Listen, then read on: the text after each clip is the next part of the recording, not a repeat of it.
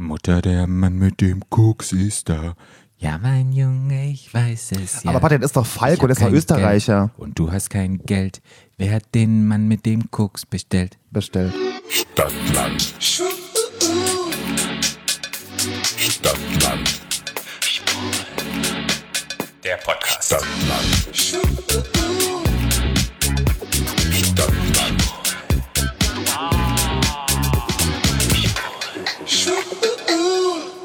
Herzlich willkommen bei Stadtland Schwul. Eurem neuen Lieblingspodcast. Boah. Immer noch aus der Schweiz. Immer noch aus der Schweiz. Sagen wir wieder in der Schweiz. Wir waren ja Wieder der zwischendurch mal in Berlin und jetzt sind wir wieder in der Schweiz oder immer noch. Aber man muss ja mal Real Talk machen. Wir sind in der Schweiz. Wir sind immer noch in der Wir Schweiz. sind immer noch in der Schweiz. Wir waren nie weg. Wir waren nie weg. Wahrscheinlich sitzen wir jetzt schon seit zwei Wochen in Quarantäne, Patrick. Genau. Das wissen wir ja jetzt wir im haben- Moment noch und- nicht. Und haben euch diese wunderbaren kurzen Folgen auch alles präsentiert über Ohne Laptop, ohne, Ohne Programm, Laptop. ohne gar nichts. ohne gar nichts. Weil wir ganz viel Zeit haben Nur mit einem Kraft unserer Gedanken haben wir euch die auf eurem Podcast-Provider projiziert. Ja, und das Gute ist ja, die Clubs sind zu, die Bars sind zu, alles ist zu und ihr habt Zeit zum Wichsen. und zum Podcast hören. Ja. Obwohl, wenn der Podcast rauskommt, ob die dann schon wieder auf sind. Ist so schwierig, immer in die Zukunft zu orakeln. Das machst, Ja. du, machst ja du eigentlich mit deinen Karten immer, Ja, Patrick. Die ja. hast du ja aber auch nicht dabei Nee, jetzt. die hab ich nicht dabei. Patrick, wir sind verloren. Von daher, Hast du irgendwas dabei zum Ausräuchern? Patrick, was machen wir denn jetzt? Da kommen die bösen Geister hier rein irgendwann. irgendwann kommen sie alle und erwischen uns. Patrick, ja, mal, heute, dich mal braucht. heute sind wir immer noch in der Schweiz, sagen wir so, oder wieder in der Schweiz, je nachdem.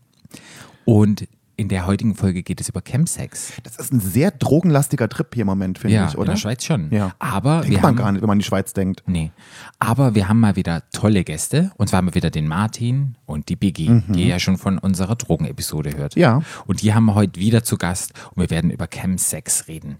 Und so wie sich das, das, bist du ganz energisch, Ja. Patrick. Ich merke schon, das ist dein Thema. das ist mein Thema. Und so wie sich das gehört über Chemsex, geht es bei uns heute im A bis Z-Spiel um Sexposition. Sex, Sexpositionen. Und das hat uns, äh, das den Vorschlag hat uns geschickt ein Mensch, leider habe ich den, weiß ich gar nicht, wie der heißt, richtig, der heißt Firischko bei Instagram. Ah, Firischko. Mhm.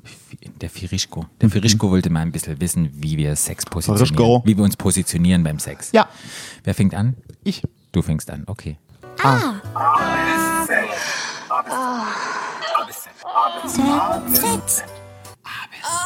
Stopp. D. D. Eine Sexposition mit D. Dickslapping. Ist das eine Sexposition? Nee.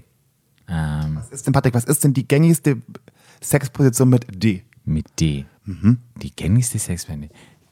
Doggy Style. Das wollte ich mich gerade schon so hinsetzen, Ja. hast du ja gemerkt, ne? hab's gehört. Doggy Style. Ähm, Doggy Style. Ja, ich finde, Patrick, was, wie spielt man das Spiel? du fängst an. Patrick seit einem Jahr. Gut. Und wie vielen Folgen kriegen wir das jedes Mal nicht 40? hin, dieses Scheißspiel 42? richtig so 42? Wie viele Folgen wir jetzt 30. sind? 30. Also, ab, also am, ab dem heutigen, am heutigen Tage. Ja. Weiß, wann das dann rauskommt, wie viel es dann sind, kann ich ja schlecht sagen, kann ich nicht stimmt. rechnen. Hast du recht. Ich kann auch nicht rechnen. Okay, fang an. Erzähl mir eine Position zu. Ähm, ist meine Lieblingsposition tatsächlich. Ja? Ja. Aktiv aber- und passiv? Ja. Ah, okay. Finde ich, find ich am besten. Da Echt? geht mir vor, ja, das finde ich wirklich am besten. Ich merke ich merk immer wieder, dass das immer das meine Lieblingsposition ist, dass ich da immer wieder lande irgendwann. So oder so. In die. Okay. Richtung oder in die Richtung. Das finde ich am besten. Das können ja ganz viele ganz schlecht aushalten tatsächlich. Mhm. Ich nicht. Ich gehöre nicht zu denen. Okay. Finde das gut. Gut, ich hätte dazu gesagt, es ist nicht meine Lieblingsposition. Beim aktiven und beim passiven jeder, ich mach's. Wird ein bisschen interessanter, wenn man einen Spiegel hat und man kann den anderen sehen, dann wird's interessant. Ich mag halt total gerne die, wie heißt die, die normale Stellung? Wie, wie heißt das? Missionarstellung. Genau, weil ich gerne rumknutsche und dem Mann in die Augen gucke. Und deshalb, ja, und deshalb mag ich das, mag ich das So ganz süß, Patrick. ja, und das mag ich viel mehr. Weil bei Oh. diesem Doggy ist es so, der eine macht das eine, der andere macht das andere und es ist so, ich fühle mich so distanziert. Das Ja. hört mir dazu an. Okay. Dann fange ich an. Ja.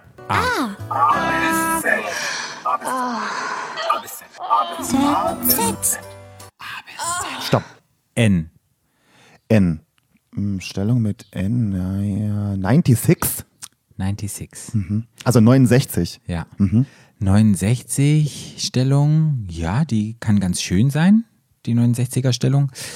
Kann aber auch sehr krampfhaft sein, kommt drauf an, wie man es macht. Es gibt ja die 69 liegend und es gibt die 69, wenn einer auf dem Rücken liegt und der andere oben. Ja. Ja, wie findest du das? Ähm, mir ist es dann mal passiert, dass jemand einen sehr großen Penis hatte Mhm. und der Penis ist sehr in meinen Hals reingerutscht Ja. und ich hatte dann einen kleinen Würgereflex und habe ein kleines Kötzchen gemacht. Gemacht. Von daher finde ich die Stellung, wenn man auf der Seite liegt, finde ich besser, als wenn der eine, wenn der Penis so dran ist. Obwohl das kann ja auch wieder umgedreht sein, dass der andere auf dem Rücken liegt. Also gibt es ja mehrere, da gibt es ja voll viele Varianten mit der 69. Ja. Ja, finde ich ganz gut. Aber dass ich sagen würde, ist es eine Lieblingsposition nicht? Ja, ja, das fällt mir zu 69 ein. Ja, nee, das ist auch nicht mein Favorite. Ich finde diese, also ich finde die, wenn man so liegt, das finde ich total verkrampft. Weil je nachdem, wie groß der Pimmel ist, dann kommt man ganz richtig daran. Das finde ich komisch. Hm, Stimmt, das ist so. wenn man unterschiedliche Größen hat, Ja, das finde ich so komisch. Bei mir kommt jeder ran. Mhm. Ja. Spaß. Ähm, und das, aber das andere, wo du ein Kötzchen gemacht hast, das finde ich eigentlich ganz gut tatsächlich. Ich habe nämlich keinen Kotzreflex tatsächlich. Ach so, du kannst swallowen. Jupp. Krass, du gibst der hier. Ich, ja, naja, das, ist, das sind Skills, Patrick. Ja. Da, so kommt man durchs Leben. Das ist lange, lange Erfahrung und langes Training, aber ich habe keinen Kotzreflex. Und wie atmest du dann da? Durch die Nase oder wie? ja, Okay, also das kann ich gar nicht. ich, kann- ich habe keinen Kotzpass, alles rein. Okay. Jede Größe. wow. Tatsächlich, okay. ja. Also war das ein Aufruf? Nö, das war kein Aufruf. An die ich habe es ja schon alle durch. Ah, okay. Kann keiner mehr kommen, kenne ich ja schon alle. Ja. Nee, nö, ist so. Ja. Ja. Aber das ist aber, aber das ist jetzt meine Lieblingsposition, als wäre jetzt auch nicht, als wäre es übertrieben, aber das, das kann schon ganz gut sein. Ja, doch, doch, doch. Kann doch. ganz gut doch, sein. mhm. Okay, gut, dann haben wir das ja. Haben wir ja uns Aber, aber, aber, aber, aber, aber, ich selber ja. mag das nicht, weil ich nicht mag, wenn mir jemand auf meinen Pimmel beißt. Weißt du, wenn du dann so einen Pimmel rein im Mund und so, und dann, ist, man- dann schreibt das so an Zähnen vorbei, wenn man das nicht kann. Ich kann das ja sehr gut. Ähm, aber also, viele Typen können das nicht und dann hast du da irgendwie nachher, dann blutet ich mich immer am Pimmel nachher. Ah, Also ich Das hatte noch nie nicht. jemanden, der nicht blasen konnte und mir meinen Pimmel blutig gebissen hat. Nee, was heißt nicht blasen konnte? Lutschen können die alle, aber es ist ja schon ein Unterschied, ob du einfach den Mund aufmachst und jemand dir deinen, seinen Pimmel in den Hals steckt, weißt du? Ja. Und dann musst du ja nicht blasen. Das ist ja, denn ich ja der, und, und dann, ne? Okay. Das ist halt ein Skill, den man haben muss. Ja. Ja. Dann Und den viele nicht haben. Dein nächstes Bewerbungsschreiben kannst du reinschreiben, Skill. Oh Gott, wenn ich mein Bewerb, oh Schlucke, schlucke ohne zu kotzen und ohne Zähne zu benutzen. Also letztendlich ein alter Opa, der kein Gewiss mehr hat. Patrick, du bist nur neidisch. Ja, ich weiß nicht, ob das Neid sein muss. Aber genug, wir, wir sind sehr sexlastig heute. Aber ist ja auch, Aber, äh, es geht aber ja auch Patrick, wir sind, wir sind halt versatile und wir Ja. können halt, wir sind sehr informativer und wir können auch ein Sex-Podcast sein. Ja, ich will aber kein Sex-Podcast Ich sein, auch nicht, aber, wir sind halt haben eine- versatile. Wir haben halt, wir können so alles Ja, sein. wir können alles sein. Wir Das ist sind- auch schön. Ja, wir sind sehr flexibel. macht uns aus. Das Auch im, uns aus. auch im Intimbereich. Ja. Und deshalb gucken wir jetzt mal, ob wir die Biggie und den Martin finden. Hallo Biggie, hallo Martin, wo seid ihr? Und gucken mal, was sie finden. Und dann geht's nämlich los mit den beiden. Patrick, du Spaßvogel. Bis gleich. Ja, wie wir es versprochen haben, sitzen wir wieder mit der wundervollen Biggie und dem wundervollen Martin zusammen. Und wir sind jetzt bei Chemsex gelandet. Und da kann ich nur sagen, Sex on the phone, I'm so alone. Oh, Patrick, bitte hör auf zu singen. Some Sex on the phone. Patrick, wenn du noch irgendwann noch Sex haben willst, dann darfst du nie mehr singen. Nie mehr singen? Glaubst du wirklich? Ja. Von Sex on the Phone, das wollen wir ja nicht mehr, das war ja ein 90er so 0190, gibt es die Chemsex-Partys. Habt ihr das noch gemacht? Habt ihr noch früher so diese Nummern angerufen? Natürlich. Das war mein eigentlich einziger Kontakt zur Außenwelt. Quasi, also zur Sex-Außenwelt. Und der Teletext im Fernsehen. Ja. ja. Jetzt, jetzt oute ich mich als alte Tante. Ha? ja. Damals war es Teletext und hat man dann so, so die Textnachrichten sogar angerufen. Oder wir haben da auch schon drüber geredet oder, oder haben heimlich Wahre Liebe geguckt.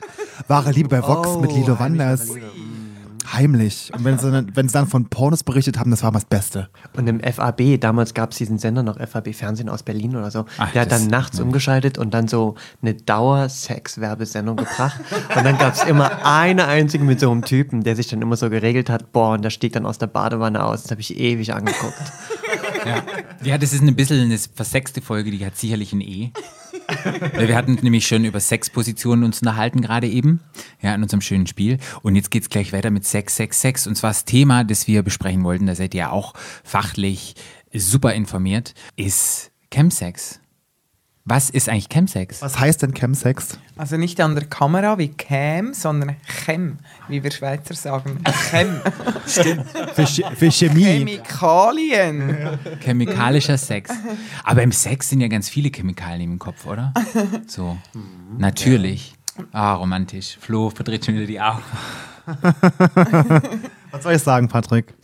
Ja, was, was ist Chem, also was ist Chemsex? Chemsex. Ähm, ja. Willst du? Hey, ähm, also Chemsex ist, also es ist erstmal ein Begriff, wie du schon sagst, es bezeichnet nicht Kamera, sondern Che- Chemistry. Und es ist ein Begriff, der eigentlich eher aus mh, der Szene herausgewachsen ist. Das heißt, es ist nicht ein medizinischer Begriff, der irgendwie so entwickelt wurde, sondern man muss eher sagen, dass ähm, hier die, die Medical Professionals ähm, oder die sozial arbeitenden Personen diesen Begriff aus der Community übernommen haben. Der hat sich also dort eigentlich ähm, ge ge gegründet. Der ist schon recht alt, also Okay. schon über 15 Jahre müsste das schon eigentlich zurück sein, kommt wie gesagt aus dem Ang Anglikanischen raus und bezeichnet eine Form des Substanzkonsums in einem sexualisierten Setting, ähm, der hauptsächlich stattfindet ähm, zwischen Männern, die Sex mit Männern haben. Und hier reden wir eigentlich auch hauptsächlich über ähm, cis-identifizierte Männer, ähm, die Sex mit cis-identifizierten Männern haben. Und ähm, die benutzen zur Amplifikation ihrer eigenen sexuellen Kultur Substanzen, um also ihre Empfindungen zu verstärken, zu verschönern, zu verbessern, ähm, es intensiver wirken zu lassen, länger Sex zu haben. Sie benutzen dafür ganz bestimmte Substanzen, also nicht irgendwelche, in ganz bestimmten Settings, also nicht immer, sondern meistens in sehr privaten Settings, ähm, meistens zu Hause. Also es gibt Sexpartys ähm, draußen, aber meistens sind es halt so Sexpartys, die im, im Wohnzimmer stattfinden. Und man findet sie über die Geo-Application, das heißt, die Männer, die Sex mit Männern haben und Chemsex konsumieren und praktizieren, muss man ja hier sagen, sind oftmals sehr international, gut vernetzt, gut verlinkt und ähm, sehr reisefreudig und ähm, können halt ähm, ihre Sexualpartner einfach über die Geo-Apps, also Grindr, Geromeo, Hornet, wie auch immer, Scruff, ähm, äh, scouten. Und dann kommt man also nach Haus und hat dann dort ähm, eine Veranstaltung aus vier, fünf, sechs, wie auch immer, wie vielen Männern, die halt miteinander Substanzen konsumieren und Sex haben.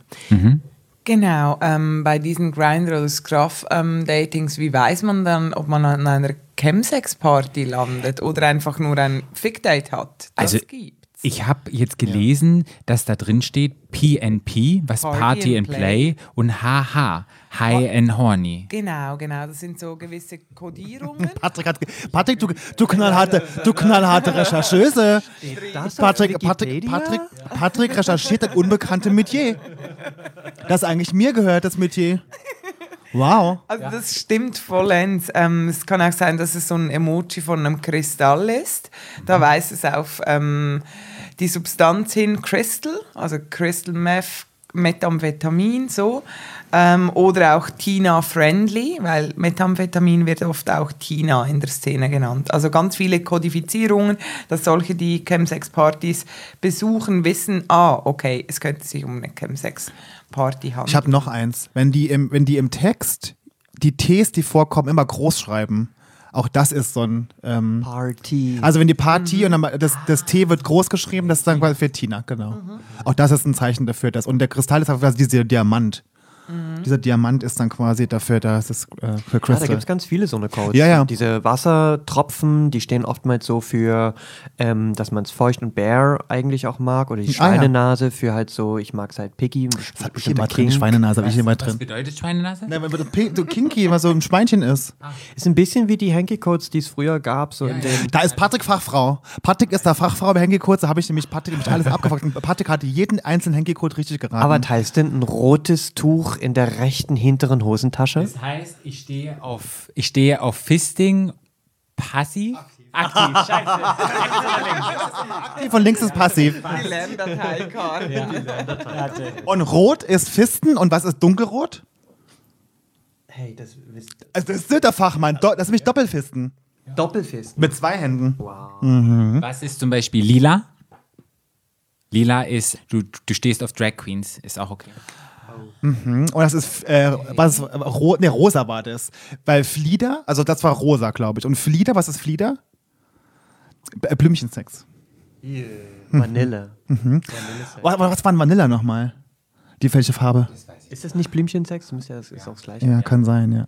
Ja, stimmt. Ja, stimmt. Egal, wir sind abge Beim Chemsex abgedriftet. sind wir natürlich ganz weit von Vanille entfernt. Wir haben ja jetzt gerade schon, wir haben jetzt gerade schon über Tina geredet. Ähm, welche Drogen gehören denn zu Chemsex? Also wenn ich sage Chemsex ist ja nicht nur Crystal Meth, das ist ja auch andere Drogen. Welche Drogen gehören noch dazu? Mephedron? Ja, genau, Mephedron. Mhm. MM3, MM4, ähm, Also- je nachdem. Was, was ist das nochmal, MM3, MM4? Das sind Mephedron Ah, okay, okay. Aber wenn ich jetzt, also könnte ich jetzt sagen, wenn ich mir jetzt irgendwo Mephedron kaufe, das könnte jetzt MM3 oder MM4 sein, oder? Also wenn du einen guten Dealer hast, dann kriegt er das auseinander. Okay. Wirken die unterschiedlich anders, wenn es ein Dreier ist, dass es dich dreimal dreht und bei viermal schlägt sich ein Viereck rum? Oder?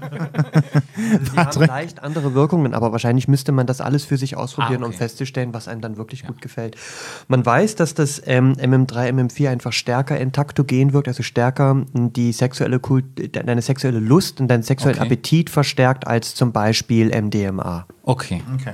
Genau. Dazu ge- gehören zu den typischen Camps gehört auch GHB. Ja, und, und GBL. Mhm, ja. Das hatten wir in der Drogenfolge, glaube ich, schon mal, wenn ihr euch erinnern könntet. Vor zwei oder drei Episoden hatten wir das ja. Ja. Und man kann vielleicht noch mal ganz kurz sagen, Ja. dass ähm, GBL quasi, ach Biggie, du hast es so schön gesagt.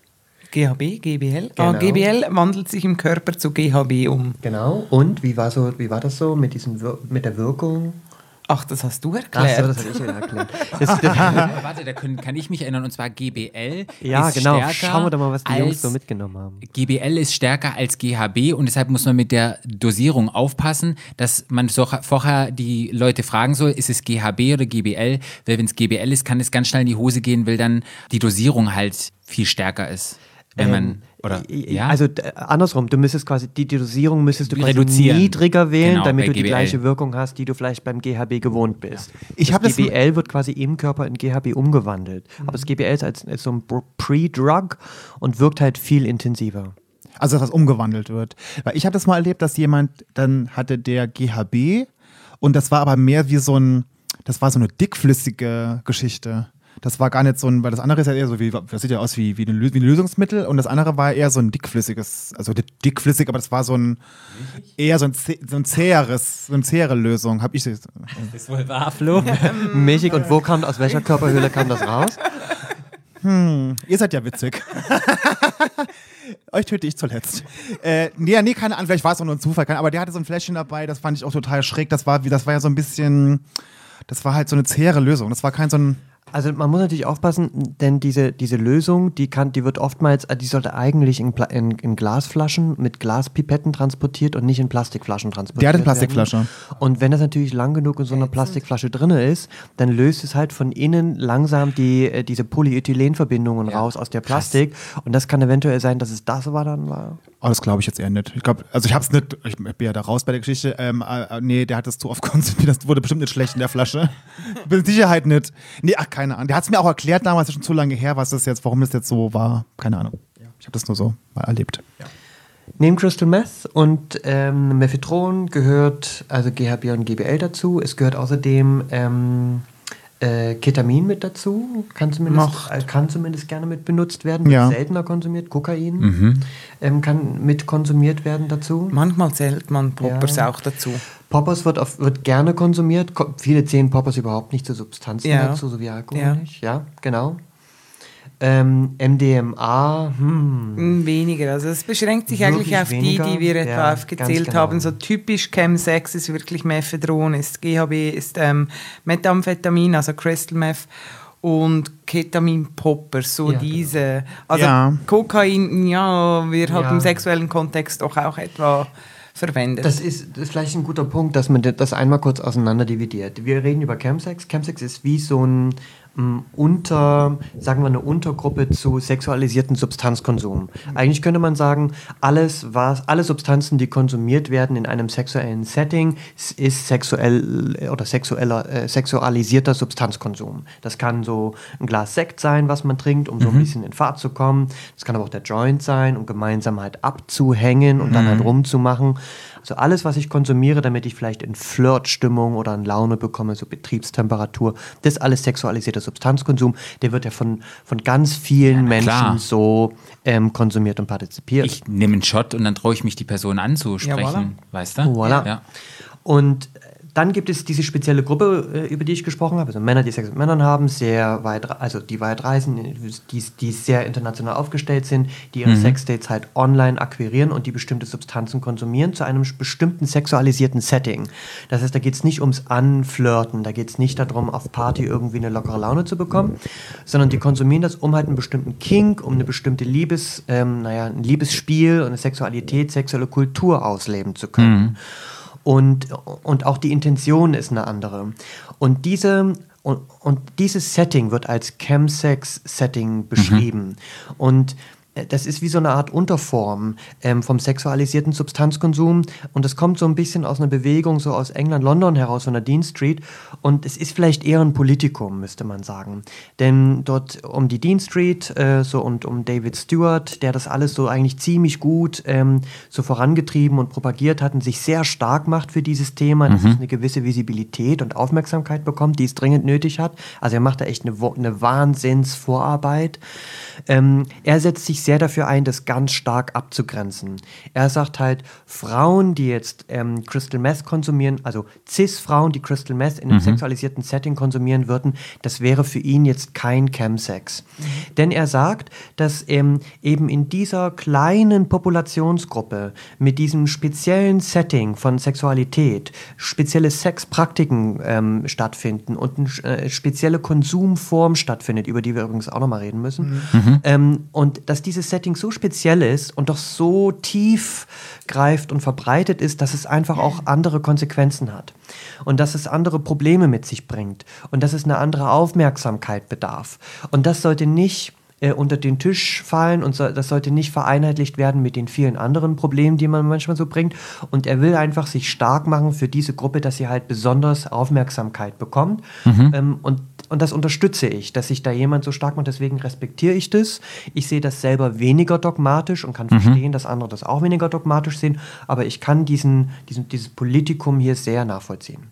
Okay. Ja, ähm, wir haben vorhin schon gehört, ich habe jetzt ist auch aufgefallen, als ich ähm, recherchiert habe, dass unter das überall war bei Campsex immer Poppers aufgeführt.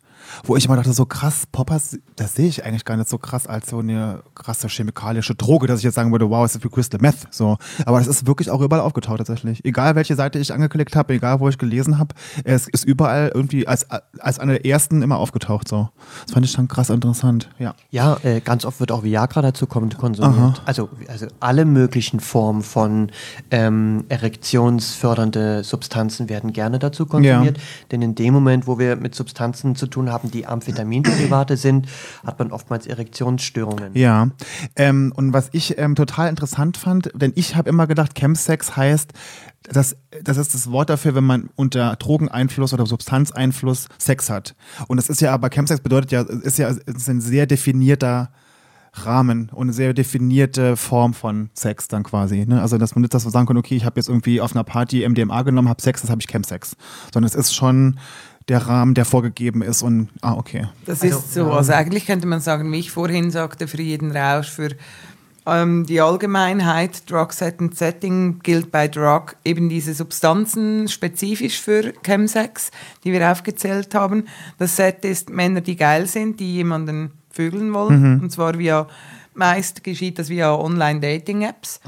Ähm, halt eben mit Codes und so, da trifft man sich im, und dann Setting privater Raum. Also Ja. das ist, das sind keine Clubs oder so, das, das findet effektiv im Privaten statt. Ja. Und jetzt hast du vorhin erwähnt, ähm, die Konsumformen. Welche Konsumformen gibt es da? Mm, Da müsste man vielleicht dazu sagen, dass es etwas Spezielles und eben dieser besonderen Vorsicht bedarf, wie David Stewart sagt, hey, das ist ein spezielles Problem. Das sehe ich eigentlich auch vom Substanzkonsum her, dass es wirklich, ähm, also Drogen werden injiziert, das heißt gespritzt, intravenös. Und ähm, das ja, also viele, mit vielen ähm, Konsumierenden, die ich ähm, geredet habe oder zu tun gehabt habe, sagen, alles nur nicht spritzen. Ja. Und dann kommt jetzt dieses Phänomen und da sind Spritzen involviert, aber sie nennen es ja nicht Spritzen, sie nennen es Slammen. Vielleicht Ja. zum Abgrenzen, kann ja sein. Nee, Ja. fixen, nee, aber Slammen hört sich nur schon anders an. Ja. Und ähm, diese Konsumform ist natürlich risikoreich in dem Sinn, was einmal drin ist, kommt nicht mehr raus.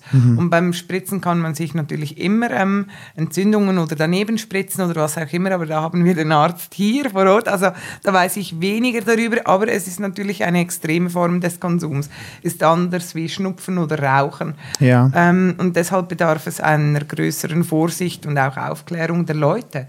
Ähm, was in Erfahrung gebracht wurde, ist, dass viele Leute sich gar nicht selbst spritzen, sondern dass es wirklich Leute hat, das einerseits kann man sagen, ist gut, erfahrene Leute, die spritzen können, aber einen Assistenzknall zu machen, muss auch rechtlich abgeklärt werden.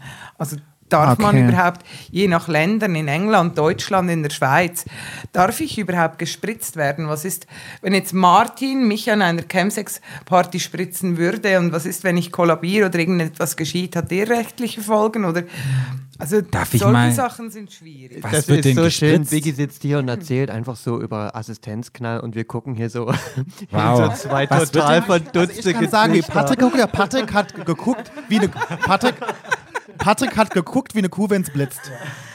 Der hat gerade irgendwie, wir haben, wir haben Patrick gerade auf anderen Planeten gebeamt. Also ich habe mir überlegt, was spritzt man sich denn? Was spritzt man sich denn da? Man muss erst mal sagen, oh, man muss erst mal sagen, es gibt unterschiedliche Konsumformen. Man kann sich die Substanzen halt entweder, wenn sie flüssig kommen, halt in Getränke mixen und dann schlucken. Ja. Man kann sie sich unter die Zunge träufeln.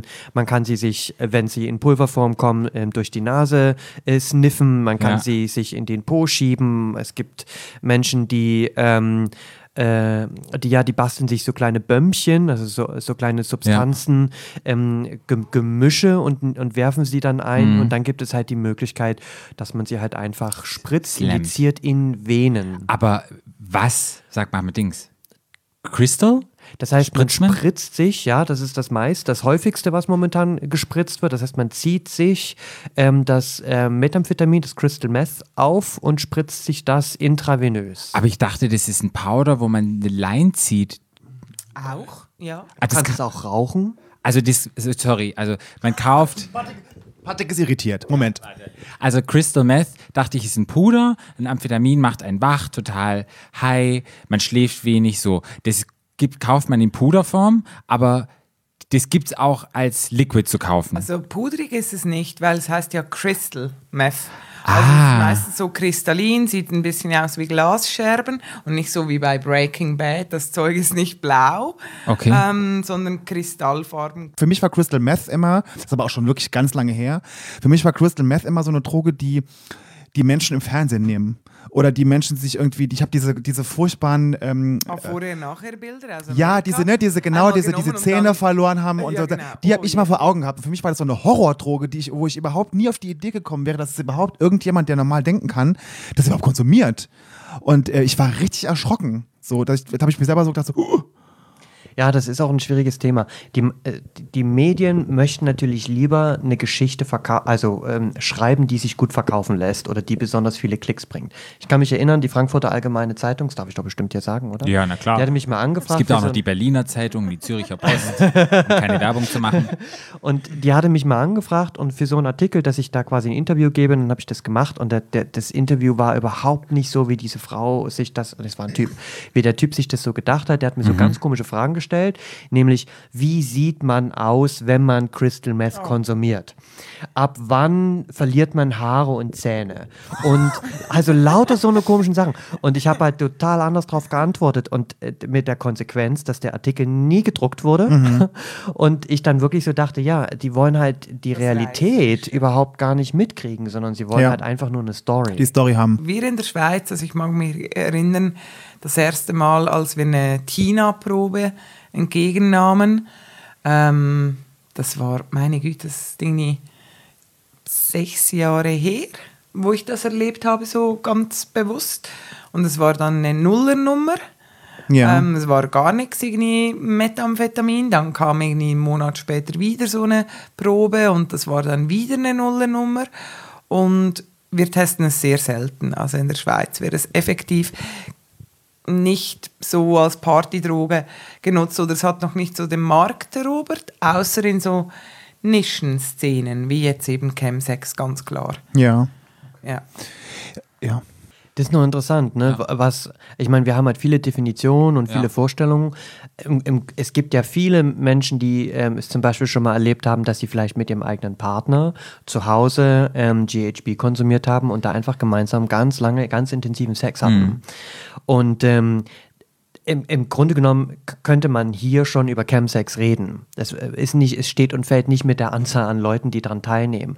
Aber es, es muss auch nicht immer alles so haarscharf und eng darunter fallen und definiert werden. Ähm, aber es, mir geht es eher so um den Kern und um die, und um die Intention dessen. Ähm, dass die Intention ist, dass ich meine sexuelle Kultur entweder neu erleben, neu entdecken möchte, äh, meine sexuelle Kultur einen neuen Drive geben will, ähm, jemanden anderes neu entdecken möchte, eine Tür aufmachen will für irgendwas ähm, oder was ein, einfach intensiver erleben möchte, weil ich vielleicht unter der Woche einfach so abstumpfe unter diesen ganzen Pornos Alltags. Alltagsfuß. Das ist auch noch ein Thema. Ich glaube nämlich, oder was ich so überlegt habe, als ich mir ein Thema gemacht habe zu Chemsex, dachte ich so, also man hat ja immer diese Pornos, die man guckt, Gay-Pornos, es wird immer performt und die haben immer einen Ständer und die machen das ganz lange und in der Richtung und in der Richtung. Und ich glaube, da bildet sich oder prägt sich ein Bild von Sexualität in einen Kopf rein, das ja ganz fern ist von dem, wie es in Wirklichkeit aussieht. Und dann habe ich so überlegt, vielleicht ist ja auch Chemsex, ich möchte jetzt so performen und ganz lange bumsen und ganz viele Löcher stopfen und keine Ahnung, in, in die Richtung sexuell aktiv sein. Und deshalb setze ich mich selber wieder, also war so meine Idee, setze ich mich unter Druck und nehme vielleicht diese chemische Drogen, um diesem Leistungsdruck, den ich mir selber aufbaue, wie ich performen muss. Und ich muss ganz lang erigiert sein und ganz viele haben, um das irgendwie leisten zu können. Das war so Ja. eine Idee. Ja, wenn man sich mal so, so, die, so die Brille des Unterbewusstseins aufsetzt, dann sieht man quasi aktuell eine Gesellschaft, die ja sehr beschäftigt ist. Ähm, sehr beschäftigt mit sich selbst, sehr beschäftigt ähm, damit zu funktionieren, ähm, sehr, viel, sehr viel Arbeit leisten muss. Man hat extrem viel zu tun. Irgendwie, du bist mit A und B beschäftigt und denkst schon an C, tippst dabei die ganze Zeit auf dem Handy, weil du schon wieder an D denkst. Ähm, und dann hast du irgendwie noch einen Stapel von letzter Woche, den du nicht geschafft hast. Und irgendwie deine Chefin guckt schon und fragt sich, ähm, wann bist du denn so weit? Dann hast du deine Familie lange nicht gesprochen. Mit deinen Freunden gehst du vielleicht ganz selten aus, weil du einfach geschafft bist am Abend. Dann verliert man sich wie selbst. Ja. Man versucht die ganze Zeit zu funktionieren. Den Kontakt, den man vielleicht noch hat mit der Umwelt und dem Umfeld, sind so Instagram, Facebook, das sind so die Social Apps. In den Social Apps wird dir die ganze Zeit vorgelebt, wie die ideale Welt aussieht. Dein idealer Urlaub mit Infinity Pool. Äh, dein bestes Essen, wie das auszusehen hat und am besten vegan ist. Ähm, und am besten ähm, regional und bio und saisonal. Ähm, und das heißt, dir wird so viel vorgelebt und du likest es dann. Das heißt, deine ganze Bubble, die, die, sich so kreiert, in der du dich dann eigentlich bloß noch bewegst, ist eine über in ähm, ähm, ähm, äh, wie, äh, wie sagt man dem, wenn das so überglorifiziert, Ja, ja. idealisiert, Ja. so überidealisierte Welt ist. Ähm, und der musst du ja dann wie nachrennen. Ein Druck, Gleichzeitig, da zerbricht man dran. Genau, und Ich gleichzeitig ver ver ver verpasst du es, dich zu fühlen, weil du ja dich total verlierst in diesem ganzen Alltagswust und diesem ganzen Leistungsdruck und diesem ganzen Optimierungswahn, weißt du eigentlich gar nicht mehr, wohin du dich jetzt auch noch optimieren sollst. Und jetzt kommt's Wochenende. Und jetzt kommt der Samstag und jetzt sollst du funktionieren. Und jetzt sollst du einen Partner finden, der auch noch sexy ist und mit dem du auch noch Lust hast, auch noch irgendwie Sex zu erleben und dich. Und jetzt muss er stehen und jetzt muss er rein. Und das ist nämlich das nächste Thema. Das, was wir unter Sexualität eigentlich sehen, ist das, was wir in der Pornografie eigentlich erleben. So wie du es schon sagst. Da geht es nur um Penetration. Da geht es nicht um, ich spüre mich und ich habe einen Verschmelzungswunsch und ich will den anderen riechen und schmecken.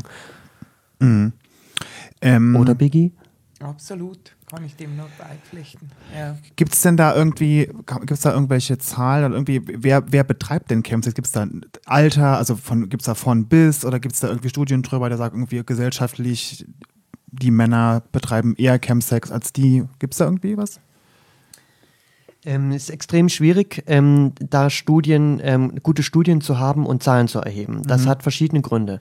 Die, ähm, die, die teilnehmenden Personen, ähm, die in dem Chemsex-Bereich sich quasi bewegen, die wollen natürlich wenig Aussage geben. Schon allein auch, um ihre eigene Community zu schützen äh, und um sich selbst auch nicht angreifbar zu machen. Zumal wir uns in einem Feld bewegen, der natürlich extrem mit Vorurteilen belastet ist. Und da, in dem Moment, wo du natürlich einen Fragebogen beantwortest, wie oft du konsumierst, bist du permanent mit diesen, mit den eigenen Vorwürfen konfrontiert, eventuell zu viel, zu wenig, zu oft oder wie auch immer zu konsumieren. Das will natürlich auch keiner. Ja. Es gibt Ansätze. Es gibt aus 2017 gibt es Quadros und Emis Studie und es gibt jetzt die aktuelle Studie, die von Daniel Daimel in Deutschland äh, durchgeführt wurde, 2018, 2019, sind Online-Befragungen Ja. von 1000 Menschen, die sich als Chemsex-User oder zumindest als User, die sexualisierten Substanzkonsum betreiben. 1000 Leute, die online damit gemacht haben. Das ist schon eine super Zahl über ein ganzes Jahr. Ja. Und da sieht man eigentlich ein ziemlich klassisches heterogenes Bild. Cis, weiß, männlich, ähm, zwischen ähm, 25, Ende 30, Anfang 40, ähm, hoher Bildungsabschluss, also meistens ähm, Fachhochschule, Studium, ähm, viel Leistungsdruck, äh, wie gesagt, reisefreudig, extrem unterwegs, ähm, gut vernetzt, ähm, gute, gute, stabile Mittelschicht, die, also, also mal so ein Querschnitt. Ja. Und das ist, das bedeutet eigentlich auch, dass hier ein Substanzkonsum quasi in der konservativen Mitte angekommen ist. Ja. Und ja auch ein, ein Konsum, wo ich ja wirklich.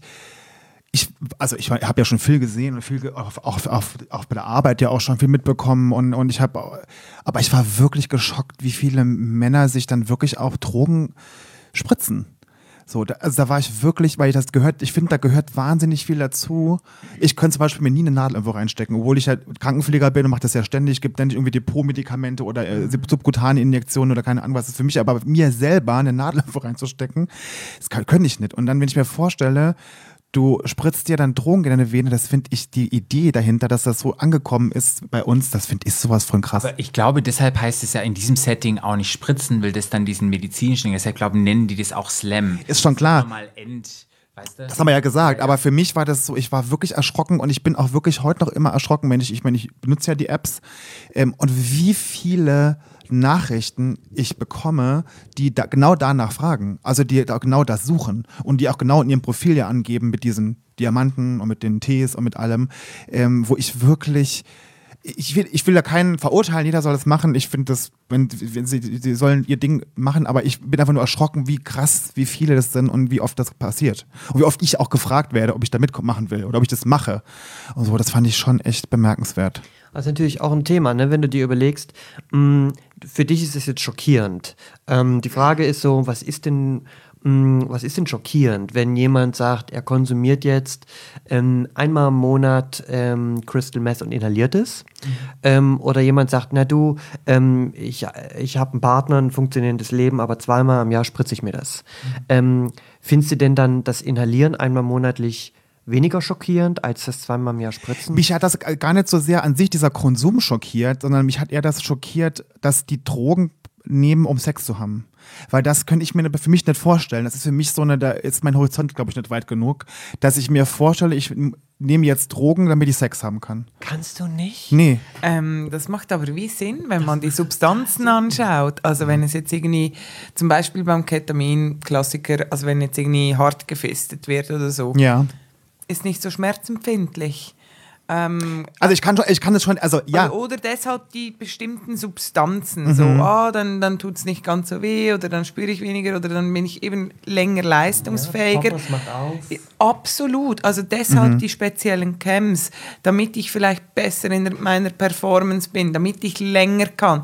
Das Lustige ist eigentlich eher, oder eben nicht lustig, ähm, ist eigentlich eher, wie viel Sex findet denn dort noch statt? Mhm. Ja, das ist Also interessant. das, das Ding ist, ich glaube, dass das Suchen nach dem nächsten geilen Kick hört eben gar nicht auf. Ja. Das, das Weitergrinden. Ja, ja, da, da könnte ja noch einer kommen und so. Und, und klar wird da gevögelt und auch viel gevögelt und da, da, da muss irgendwie ähm, ein, ein Wissen da sein über Konsumformen, über Risiken, über Pausen oder ist jemand HIV-positiv, hat er seine Medikamente dabei, Ja. allenfalls noch für einen Extra-Tag, weil manchmal vergisst man die Zeit Ja. und solche Geschichten, weil man vergisst zu essen, man vergisst zu trinken, man vergisst schnell mal seine Medikation und das sind wichtige Dinge, die Ja. genau in diesem Setting angeschaut werden müssen und adressiert werden müssen. Aber wie adressieren, wenn man da nicht einfach hingehen kann und sagen, hallo, hier ist die Präventionstante. Ja, na klar. Findet die alles im Privaten statt? Und ich ja sowieso nicht, ne? Also geht ja dann nicht. Biggie, die Präventionstante kommt vorbei. Nee, weißt du, was ich meine? Ja, ja, nett, ja. die Info irgendwie und, und wenn, wenn man nur schon beim Drug-Checking, das ist anonym, das ist kostenlos, wir fragen halt explizit nach dem Kontext inzwischen, Ja. weil wir darüber Bescheid wissen. Hey, das sind die Camps. Und wenn jemand zu mir kommt und äh, Tina abgibt, dann sage ich, ja, in welchem Kontext? Müsste ich gar nicht fragen, wie konsumierst du denn mehr so Party oder privat oder gehörst du der Chemsex-Szene an? Da kriege ich teilweise ganz irritierte Blicke und da finde ich, alles gut, alles gut. Jetzt sitzt du hier, jetzt können wir drüber reden Ja, ja. und da habe ich auch Infomaterial Ja. und so, aber man muss es adressieren. Ja, total. Ja, und ich absolut. identifiziere das halt über die Camps und spreche es an. Mhm. Entweder habe ich Glück und, und es ist jemand, den kann ich Safe-Use-Botschaften mitgeben und sonst halt hat es nicht geschadet. Okay, es findet ja statt und du hast schon gesagt, die Risiken ähm, haben wir ja schon ein bisschen angesprochen. Wenn ich jetzt komme und sage, meine Tina, so ein Gespräch ist dann, du informierst und sagst dann, achte auf, was sind so die, die Dinge, auf die ich achten muss, wenn ich jetzt sage, ich will's, ich bin da jetzt drin oder ich mache es regelmäßig, wo sagst du, da muss ich speziell drauf achten? Solche, wie sagt man, Tipps oder? Ja, also ganz sicher saubere Spritzen, aber ehrlich gesagt ist da, glaube ich, die Szene sehr vorbildlich. Also das Material wird meist auch gestellt Mhm. oder so. Und sonst eben, wie, wir können auch Slamming-Kits abgeben, Okay. da sind saubere Spritzen drin. Also du hast ja so ein Slamming-Kit hier, wollen wir den Genau. mal gemeinsam aufpacken? Unbedingt, unbedingt. Ich, wir Was haben halt so extra? Slamming-Kits mit, die wir Ach, gemeinsam vielen Dank, da bin ich ja mal Aber ich gespannt. wollte unbedingt noch diese Frage noch kurz Ah ja, beantworten, okay. Mhm. ähm, bevor wir den, das Slam-Kit aufmachen. Denn ähm, man wir haben, glaube ich, noch nicht erwähnt, dass so eine Campsex-Session oftmals ja nicht nur eine Nacht ist, sondern die findet statt irgendwo in der Nacht zwischen Donnerstag und Montag. Wow. Ja. Und das Schwierige ist, du konsumierst halt jeden Tag aufs Neue, aufs Neue, also eh, permanent immer wieder, legst du immer wieder nach. Und dann musst du funktionieren. Plötzlich am Montag, am Dienstag musst du irgendwie wieder auf Arbeit kommen. Ja. Und das ist halt das Schwierige, dass du quasi dann wieder in deinen Alltag rein musst. Und wenn man sich überlegt, was Chemsex quasi alles so, oder was ähm, Crystal Meth alles so für Boxen in deinem Hirn alles so tickt, dein Körper braucht recht lang, um quasi all die ganzen Neurotransmitter wieder aufzubauen und aufzufrischen. Und da helfen halt nicht nur zwei, drei Tage ähm, ein Vitaminshake danach Ja. einfach zu trinken, sondern das muss man gut überlegen, wann und in welchem Setting man das, äh, man das eigentlich betreibt Okay. und wie man Nachsorge halt auch betreibt und Vorsorge. Also es gibt, ist eigentlich ein recht breites Feld, was wir da beackern. Und da kommen wahrscheinlich, wie wir schon in unserer Drogenfolge gesprochen haben, die Benzos dann ins Spiel. Xanax, Beispiel. Valium, Um wieder runterzukommen. um wieder runterzukommen und dann wieder funktionieren. funktionieren zu können im Alltag. Was sind denn noch Risiken? Was, was, was kann denn da noch so passieren? Wir reden, äh, es kommt auf die Substanzform ähm, äh, Form an, die wir, die wir, äh, die, auf die Konsumform an. Mhm. Das heißt, dass man eventuell nicht mehr sauber arbeitet. Am Anfang funktioniert das noch ganz gut. Ja. Jeder hat so sein eigenes Röhrchen, jeder hat so seine eigenen Spritzenfarben. Aber weißt du, irgendwann nach anderthalb Tagen, wenn du halt dann die ganze Zeit drauf bist, kriegst du es nicht mehr hin, ob du blau ja. warst oder ob du gelb bist. Ja. Ähm, und dann geht es ein bisschen durcheinander. Ähm, außerdem, du hast ja nicht die ganze Zeit Desinfektionsmittel. Ähm, das heißt, dann hast du vielleicht irgendwie so Substanzen in, deiner, in deine Finger gehabt und dann langst du damit in so einen Crystal, in, in, in so einen Crisco-Topf, weißt du, mit so, Mhm. Ja, ja, mit- ähm, äh, Zum äh, so Fisten. Gleitgel, zum Fisten. Ähm, und dann langst du damit rein. Das heißt, du hast immer Spuren von Substanzen in dem, in dem, ähm, in dem Crisco-Topf mit drin. Das heißt, in dem Moment, wo du da mit GHB drin arbeitest oder mit anderen Substanzen, schmierst du die quasi dann halt auch in die anderen Leute quasi mit rein. Ja. Ähm, wenn du spritzt, musst du immer aufpassen. Ähm, du kannst in dem Moment natürlich Spritzen, Abszesse setzen und Ja. daneben, daneben spritzen. Und das heißt, es kann auch zu Nekrosen kommen. Das heißt, Gewebe wird zerstört. Mhm. Ja. Und nicht nur das. Du kannst Embolis äh, ähm, auslösen. Mhm. Das heißt, du kannst Trompen hervorrufen, die sich lösen und dann Embo ähm, äh, als Embolus durch den Körper schießen. Ähm, das ist aber noch weniger der Fall. Viel wichtiger ist, dass wenn du Spritzen wieder benutzt Mhm. ähm, und die Spritzen dann quasi auch noch tauschst, dann ähm, hast du immer das Risiko, bestimmte Infektionen durch deinen Körper quasi zu verteilen, die dann halt auch noch ähm, bestimmte Infektionen auslösen können, zum Beispiel am Herzen. Du kannst kannst eine Herzmuskelentzündung bekommen. Ja. Du kannst ähm, Streuherde in deinem Körper setzen, die halt weiter durch deinen Körper flottieren und das, und das weißt du vielleicht gar nicht. Mhm. Und du erzählst es vielleicht auch nicht äh, deiner Ärztin oder deinem Arzt. Mhm. Und früher bei, ähm, bei Heroin wussten wir das, dass quasi da halt gefixt und gespritzt wird. Wir wussten, dass es quasi zu Herzmuskelentzündungen Ja. kommt, dass es zu Abszessen kommen kann, die Streuherde bilden, die quasi wie so kleine Emboli permanent Mhm. so Entzündungsreaktionen durch deinen Körper schicken. Jetzt wird das kaum noch erwähnt bei den Ärzten Mhm. oder beim Arzt. Du kommst mit irgendwelchen Beschwerden, irgendwelchen Symptomen und die PatientInnen, die reden nicht mit uns und wenn du es nicht auf dem Schirm hast, fragst du auch nicht die richtigen Fragen. Okay. Kurze Frage, wird es in Muskel gespritzt oder wird es in die Vene gespritzt, wie Heroin? In die Vene. Ah, okay, wow. Also ich könnte das gar Hast du nicht. wieder die Kudis blitzt. Nicht ob ich, ich wüsste halt nicht, ob ich jetzt, ob ich das zum einen technisch könnte. Also Drum eben hat ja gerade Biggie gesagt, es gibt die Assistenz. Den machen. Assistenzknall. könnte jetzt nicht Flo irgendwas, also ich wüsste nicht, ob ich das dann. Also ich könnte es dir spritzen. Ja. Ich dir nicht. Ja, Ich bin Krankenpfleger. Und, ähm, und weil Biggie quasi da schon erzählt hat, Biggie hat jetzt gerade mal hier so einen kleinen Slam-Kit aufgebastelt. Vielleicht erzählt uns Biggie mal, was da alles so in dem Slam-Kit alles so drin ist. Biggie feuerfrei. Ähm, Ich bin ganz gespannt. Ah, ja, also unterschiedliche Sachen. Also eben, we- wenn jemand der Chem16 zugehörig ist, haben wir wirklich das Angebot an unterschiedlichen Stellen in Zürich jetzt, ähm, wo man die beziehen könnte. Die sind customized zusammengestellt und ähm, da gibt es zum Beispiel drei Spritzen in der Farbe Pink und ein Pendant dazu in der Farbe Blau. Ähm, das heißt, so ein kleines Bändchen. Genau, ein Armbändchen, so wie die Festivalbänder, die man nie mehr aufkriegt, wenn man die einmal angeklebt hat. Also wer die roten Spritzen benutzt, nimmt auch das rote Zierröhrchen und Ah, das rote Armbändchen. Okay, dass Es gibt weiß. auch ein kleines rotes ähm, Das, ist aus, das aus wie eine Bratpfanne. Ähm, halt um die Substanz zu mischen. Ah. Weil das Ding ist, es gibt auch Backloading, das heißt, man nimmt äh, die Substanz in der Spritze. Also die Substanz ist ja meist irgendwie kristallin oder so. Und die kann man auch direkt hinten in die Spir Spritze reinführen und dann Wasser rein oder was auch immer und dann mischen und spritzen. Ja. Das ist aber ziemlich gefährlich, weil es löst sich da nicht. Also nimmt man diese kleine Pfanne und je nach Substanz, ob es Methadron oder Crystal ist, löst es sich besser oder weniger gut. Aber wenn man ziemlich drauf ist, wir hatten schon neben sich einen äh, Wasserkocher Ja. und irgendwie, also Salzlösungen, ähm, kleine, hm, die habe ich jetzt da nicht dabei.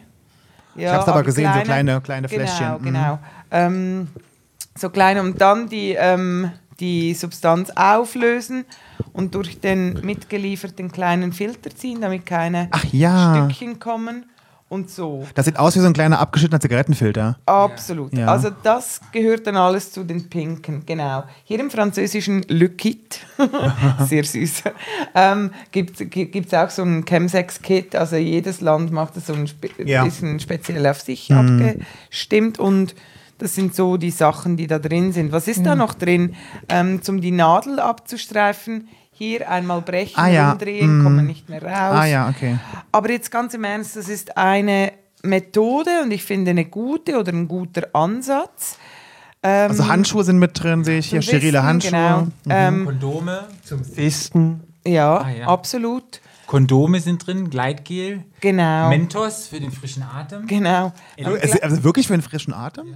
Ja. Echt? Ja, also hier Er will sind schon gern so, Cockbreath. so äh, Traubenzucker oder so, so was, was Ah. Ja, und Das sah aus wie ist ich fand das sah aus wie Paracetamol oder Also, sowas. ja, ja, sie sehen riesig aus. Ja, okay. sind aber nicht blau. ja, nee. Ein kleines Pflaster auch? Oder, das sind, oder was ist das? Das sind Tupfer. Also wenn ich ähm, Ah. gespritzt, damit es nicht so große. Blutet. Ja. Und Ah, das sind, das sind zuerst zum Desinfizieren der Haut. Also wenn, wenn ich jetzt hier gespritzt werde, wird hier zuerst desinfiziert und dann ähm, gespritzt und dann möglichst stark drauf. Mhm. Ja, wie beim Blutabnehmen so-. Genau, genau. Das kann ich ja alles nicht. Und dann Ich gibt es schon. noch ein ähm, Tracker-Sheet für GHB, ähm, damit man wirklich tracken kann. Ich meine, es sind Versuche, um möglichst safe in dieser Szene zurechtzukommen, alles irgendwie im Minimum abzudecken. Also hier gibt es auch eine Spritze für G. Ah ja, Ja, Ah, Hit zum- Me Baby 1.5. Genau. Ähm, und das, also dieses Tracker-Sheet ist quasi ein Blatt Papier, da steht dann Name drauf und dann Dosis, Zeit und dann kann man dann quasi in mehreren Spalten das immer eintragen, wann wer was sich so, äh, also, oder wann wer konsumiert hat. Wir machen da auch mal ein Foto von und stellen es dann bei unserer Instagram-Seite, findet ihr das dann online, dass ihr mal seht, wie sieht so ein Kit aus, wenn ihr das, ähm, wenn ihr Chemsex betreibt, wie man safen Chemsex machen kann. Genau, also per se finde ich solche Ideen und Maßnahmen sehr gut und vernünftig. Ich habe die jetzt nicht en masse verteilt, weil ganz ehrlich, dann ist so eine Party und wie gesagt, die sind meistens sehr gut organisiert. Die einen, die Gummis benutzen, die haben ihre eigenen oder, oder dann stimmt es nicht oder benutzen gar keine. Was auch immer. Mit dem Gleitmittel ist es das Gleiche. Bei dem ersten Satz dieser Slamming Kit hatten wir irgendwie wasserlösliche, sollten aber Oh, schon- schlecht. ja, silikonbasierende, weil wenn man drei Tage durchvögelt, das ist Das dann ist doch korrekt. mal trocken. Aber auch nicht nur, wenn man drei Tage, wenn man drei, wenn man 30 Minuten schon. Ja, genau. Und Ja. halt solche Geschichten. Also per se finde ich solche Slamming Kits ganz toll, aber hat man die denn wirklich zur Hand? Ist es spontan? Ist es äh, vorab geplant? Ja. Es ist ein Versuch. Ja. Ein Versuch in die richtige Richtung. Man kann ja auch mal was Einzelnes rausnehmen Ja, ja. mitnehmen.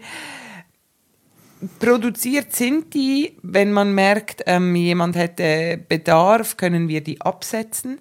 Ähm, ja, es ist einfach wichtig, über dieses Thema Bescheid zu wissen, Ja. Sexualität, ähm, Substanzen, damit man was mitgeben könnte. Ja. Diese Slamming Kits, diese Slamming Kits werden auch in Berlin hergestellt. Man Okay. findet sie ähm, von Mancheck, die haben so kleine, Ah, ja. kleine Slamming Kits ähm, parat. Ich habe jetzt noch eine Frage, die geht in eine andere Richtung. Ich habe so ein bisschen, als ich bin ja eine knallharte Rechercheuse äh, und habe so ein bisschen recherchiert vorher und habe, ähm, da wurde so eine These aufgestellt, dass ähm, Chemsex ähm, auch häufig von PrEP-Konsumenten betrieben wird. Ist das richtig? Also das ist wie die Frage ähm, in dieser Studie, als de, die Anzahl der Störche zurückging, dass auch die Anzahl an Babys zurückging. das kann also sein, dass es da eine gewisse, ähm, dass es da ein Zusammenspiel gibt. Ja. Ich würde jetzt, äh, ich glaube, ich, ich würde jetzt vorsichtig sein, da einen zu starken Bezug zusammenzufügen. Ich fand das nämlich, ich muss ehrlich gestehen, das war ein ganz seriöser Artikel tatsächlich. Ähm, ich fand das sehr schwierig, weil das die, die PrEP-Konsumenten schon wieder so eine, in so eine gewisse Ecke drängt.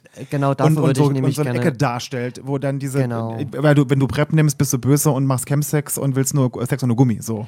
Ähm, äh, genau, ich, ich würde, ich versuche mich vor solchen ähm, Zusammenhängen zu hüten. Ja. Ähm, ich weiß nicht, wie viel sie bringen. Ähm, Gar aber nix. man muss natürlich schon, also ja, naja, ja, es ist oftmals als Politikum genutzt. Ähm, man muss natürlich sagen, es selbst wenn dem so wäre, könnte man ja auch sagen, hey, schön, Gut, ja. die, die HIV-negativ sind, versuchen sich ähm, davor zu schützen, halt nicht HIV-positiv zu werden Ja. in so einem Wochenende, wo man eventuell Sexualpraktiken ähm, durchführt, die ein erhöhtes Risiko haben, ähm, sich mit HIV zu infizieren, ist doch super, dass sie darüber nachdenken, mit der PrEP sich zumindest vor HIV zu schützen. Ja. Ähm, könnte man ja auch sagen. Ja, absolut. Und bei der Recherche ist mir noch ein ähm, Film in die Finger gekommen, äh, der heißt G O'Clock. Kennst du den? Ja, es gibt den, es gibt auch Party Boy. Ja. Und sind die, kann man die empfehlen, oder? Auf jeden Fall sollte man sich solche Filme ruhig mal anschauen und natürlich immer verschiedene Blickwinkel, Blickwinkel betrachten. Ja. Wenn ich so von Blickwinkeln rede, dann versuche ich natürlich immer ähm, mitzuteilen, dass ähm, das ist halt ein schwieriges Feld. Ne? Ja. Ähm, extrem ähm, vorverurteilt. Ja. Und ähm, nicht jeder hat da die Möglichkeit, ähm, so möglichst wertfrei da an die Sache ranzugehen. Ich sage immer, das ist wie so eine Triangularität aus ähm, drei Sichtweisen. Die eine Sichtweise bin ich, wo komme ich her? Wenn ich aus einem Setting komme, wo zum Beispiel meine Eltern ähm, Alkoholiker waren, ähm, gehe ich natürlich mit dem Thema Alkohol in meinem Setting mit Freundeskreisen natürlich ganz anders um Ja. äh, und verteufel vielleicht äh, das viel schärfer. Mhm. Ähm, oder wenn ich aus einem kleinen Dorf komme, gehe ich vielleicht ganz anders mit dem Wissen um, als wenn ich damit schon von Anfang an irgendwie in einer Großstadt aufgewachsen Ja, bin. na klar. Also we- welchen, welche Herangehensweise habe ich eigentlich und wie, wie schnell habe ich eigentlich Vorurteile bei solchen Dingen, die schwer thematisierbar sind? Mhm. Der andere Blickpunkt ist die Gesellschaft, in der wir uns bewegen. Sind wir, sind wir zum Beispiel in einem kleinen Dorf, wo quasi niemand drüber spricht? Ja. Oder sind wir zum Beispiel in einer Gesellschaft, wo Homosexualität immer noch verteufelt wird? Sind wir zum Beispiel in einer Gesellschaft, ähm, wie zum Beispiel in einer ganz anderen Kultur, wo es eigentlich gar keine Homosexualität geben darf ähm, und man sofort gesteinigt wird, dann geht man mit solchen Themen natürlich ganz anders um, als wenn man zum Beispiel in einer Großstadt wie Berlin oder, ähm, oder Paris oder London plötzlich Ja. zu, zu einer Ärztin oder zu einem Arzt mit solchen Themen geht. Ähm, das heißt, auch die können ganz anders beraten, die haben ein ganz anderes Netzwerk äh, um sich herum. Ähm, da ist auch die Frage, welche Substanzen kriegt man da eigentlich? Sind die gepanscht? Sind die, kommt die vom illegalen Markt? Ähm, kann man sagen, ja doch, die kommt zum Beispiel en masse aus Tschechien, weil äh, gerade ebenso in, in der Richtung sieht man also viel eher Crystal Meth oder geht mir eher nach Frankreich und sieht viel eher Mephedron. Ja. Das heißt, in welcher Region bewegen wir uns, damit ich quasi das Setting quasi noch so im Blick habe. Und der dritte Blickpunkt ist natürlich dann äh, der Blickpunkt des äh, Klienten selber. In, aus welchem Setting kommt denn der Klient eigentlich? Ähm, hat er vielleicht eine, bereits eine Drogenhistorie hinter sich? Hat er vielleicht bereits Entzüge? Ja. Oder hat er vielleicht damit noch nie irgendwo ein Aufsehen erregt und ähm, rutscht halt jetzt langsam ab und seine, ähm, und seine Vorstellungen äh, und seine Hobbys und seine, sein Alltag engt sich ein auf nur noch irgendwie schaffen, schaffen, bis dann am Wochenende die Erlösung kommt und Ja. Kann ich wieder Party machen. Um, oder äh, häufen sich die sexuell übertragbaren Erkrankungen. Ähm, war er vielleicht am Anfang HIV-negativ und irgendwie nach drei, vier Jahren ist er HIV-positiv, hat eine Hepatitis C, die dritte Syphilis und permanent Gonokokken ähm, und eine Krankschreibung fällt immer wieder aus. Ähm, das, sind so, das sind so Werdegänge, die man natürlich dann immer mit ins Kalkül ziehen sollte, wenn man versucht, das Thema Chemsex mit der Person, die vor einem sitzt, zu besprechen. Wo Ja. komme ich her? Wo kommt, in welcher Gesellschaft bewegen wir uns? Und wie ist so die Dynamik in dem Klienten, der vor mir sitzt? Ähm, ich denke, du hast etwas ganz Wichtiges angesprochen. Wir durften schon an diverse Kongresse zu Chemsex gemeinsam sein. Und was mir da auffällt, ist gerade diese Thematik ist wirklich ähm, muss so interdisziplinär abgestützt werden. Also rein von, von Substanzen her, also was gibt es denn? Ge Drogenberatungen allgemein. Geht denn einer, der in der Chemsex-Szene ist, zu einem normalen Drogennotdienst? Braucht es da was Niederschwelligeres? Ja. Oder äh, geht er in die normale Heroinabgabe und sagt, hallo? Ähm, d- da fängt schon mal Ja. an, wer beantwortet diesen speziellen Zielgruppen ihre Substanzfragen? Ähm, dann gibt es noch das Medizinische. Was ist, wenn ich mir ähm, äh, Schädigungen oder Erkrankungen zufüge? Dann gibt es die medizinische Seite. Es gibt eine psychologisch-psychiatrische Seite.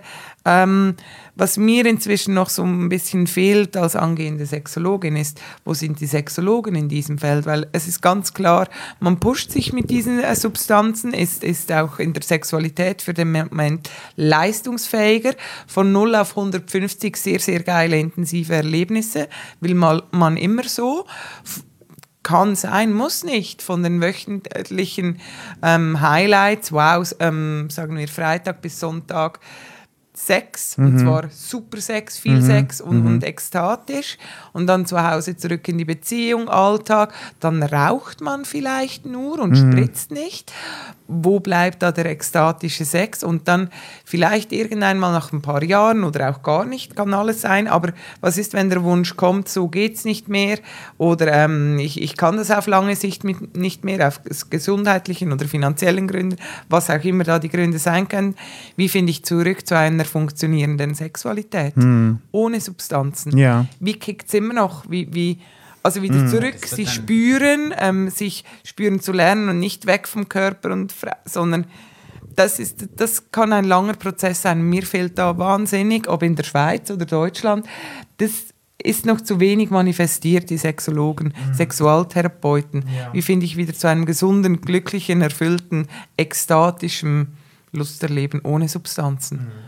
Gibt es da schon Erfahrungen drauf? Gibt es da schon Leute, die berichtet haben, so habe ich es geschafft? Oder ist es jetzt noch so neu alles, dass man erstmal probiert zu informieren, dass sozusagen die Langzeitfolgen oder Leute, die da raus wollen, das noch gar nicht gibt, sozusagen, weil wir immer noch so drin sind. Gibt es da schon irgendwas? Oder? Also was wir ähm, erleben durften, ist, dass einige in einer speziellen Klinik mit Chemsex-Abteilung, ähm, viel, viele von denen sind aus Gesamtdeutschland und das Ding ist, der Konsens war, hey, in einer normalen Klinik, wenn ich was von Tina sprach und die Ärzte mich anschauten, fühlte ich mich nicht verstanden, weil die Thematik gar noch nicht ins Bewusstsein sein gedrungen ist.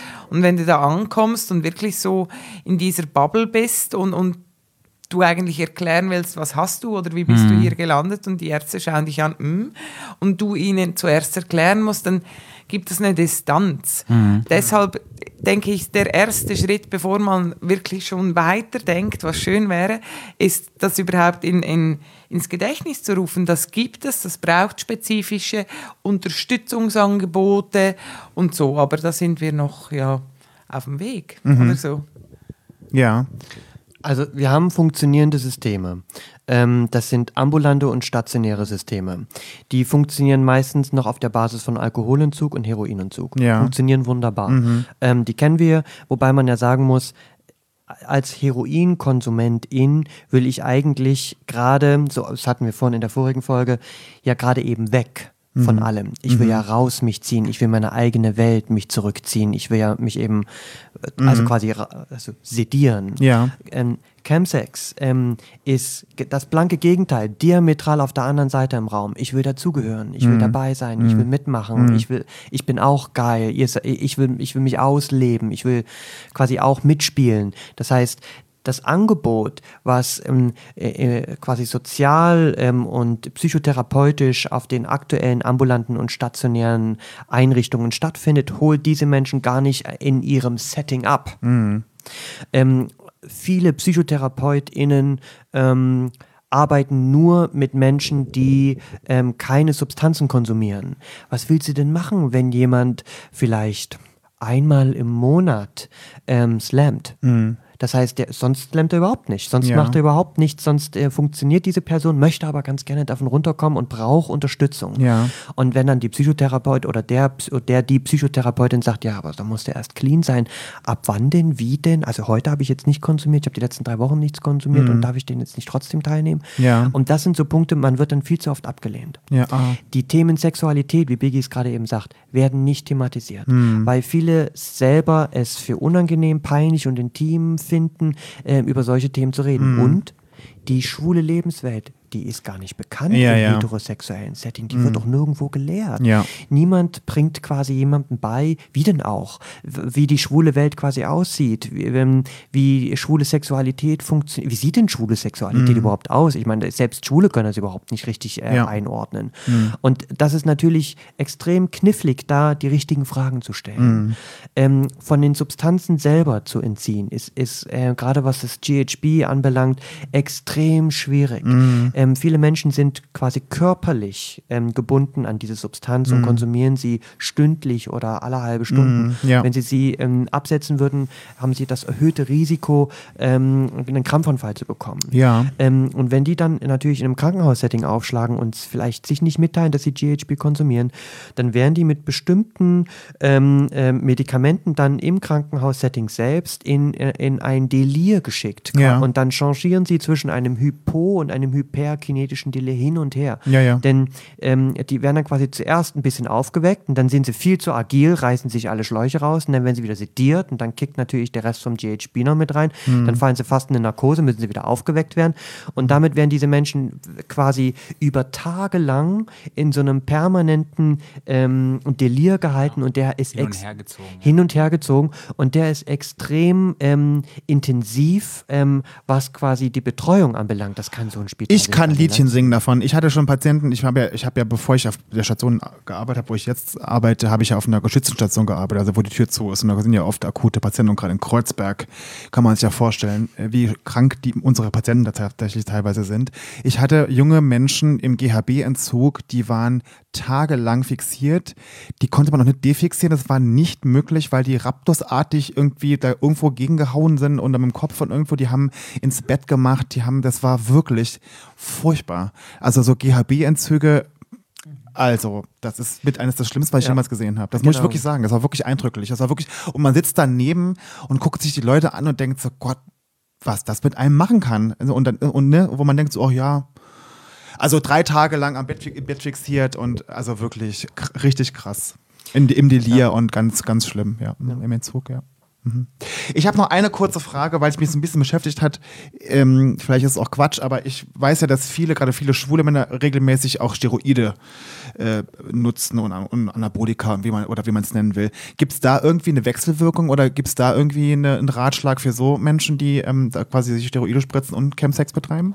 Ratschläger teilen wir ja gar Nee, äh, ja, die Wortwahl, Flo, die Wortwahl. Aber gibt es da irgendwie, gibt es da irgendwas drüber zu sagen oder kann man da irgendwie, gibt es da irgendwie was? Äh, ist ein schwieriges Thema, ja. Ja. Mhm. Ähm, also, hm, also es, Testosteron wird ja nicht täglich konsumiert. Also es sei denn, du, du, du gelst es Mhm. Ja, auf ja. Mhm. die Haut, die meisten spritzen es ja. Ähm, und dann gibt es unterschiedliche Varianten. Es sind meistens eigentlich Wochenspritzen oder Monatsspritzen, je nachdem, welches Präparat man gibt. Mhm. Ja. Ähm, das heißt, du, du konsumierst es nicht gleichsam. Mhm. nicht wie Tabletten, die du quasi nimmst oder die du vergessen kannst. Ähm, das Schwierige ist, ähm, dass du natürlich einen veränderten Hormonkreislauf hast und eventuell ähm, andere Kollateralschäden eben zu dir führst. Mhm. Du hast ja in dem Moment, wo du Testosteron konsumierst, ein erhöhtes Risiko für kardiovaskuläre Erkrankungen Ja. Mhm. aufgrund der Fettumverteilung und des Muskelaufbaus etc.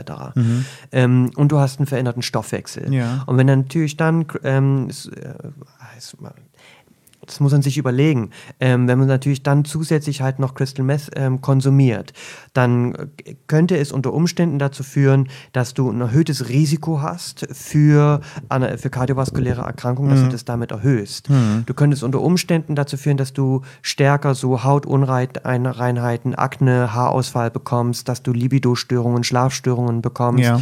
ähm, dass du viel stärker eine Mangelernährung ähm, zu dir führst. Also eher solche Kollateralschäden. Okay. Es ist nicht so, dass es da eine 1 zu 1 Interaktion gibt. Okay. Das hat man eher mit Cortison.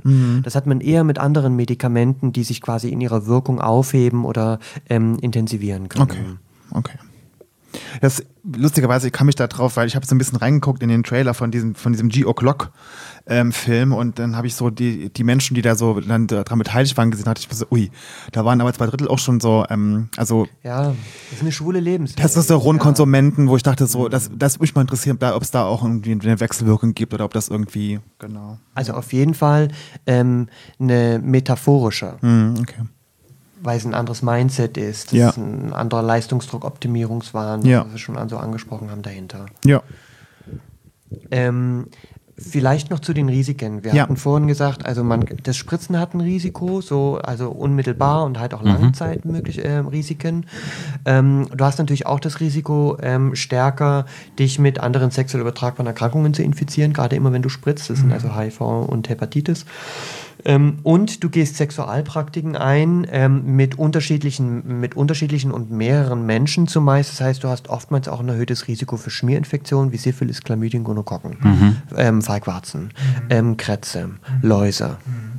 So, das sind so, so die Klassiker, über die man vielleicht so mit, mit einmal nachdenken sollte. Okay. Ähm, sicherlich ähm, sowas, wenn du halt Schwierigkeiten hast, dann in den Alltag wiederzufinden und anfängst, deinen Alltag also quasi auch zu, ähm, äh, zu, zu performen und dich quasi dann zu optimieren. Ja. Fängst du halt an, Schlafmittel einzunehmen, dann fängst du an, dich mit Nahrungsergänzungsmitteln zu pushen. Ähm, das sind natürlich auch alles so. Das ist aber eher ein langer, langer Prozess, Okay. der dich dann begleitet und irgendwie verändert. Ähm, vielleicht Freundeskreise, die sich verändern und einengen. Eher, das könnte halt alles, das kann alles ein, ein Problem werden. Psychosen ist eines der wichtigsten Probleme, die wir ganz oft sehen, gerade unter Crystal Meth ähm, und auch unter G. Menschen, die völlig au äh, nervös und aufgelöst sind. Das Schwierige ist auch konsensueller Sex. In dem Moment, wo du natürlich Substanzen konsumierst, ähm, das haben wir übrigens auch nicht gesagt, warum überhaupt diese Substanzen konsumiert werden. Wir haben sie nur genannt.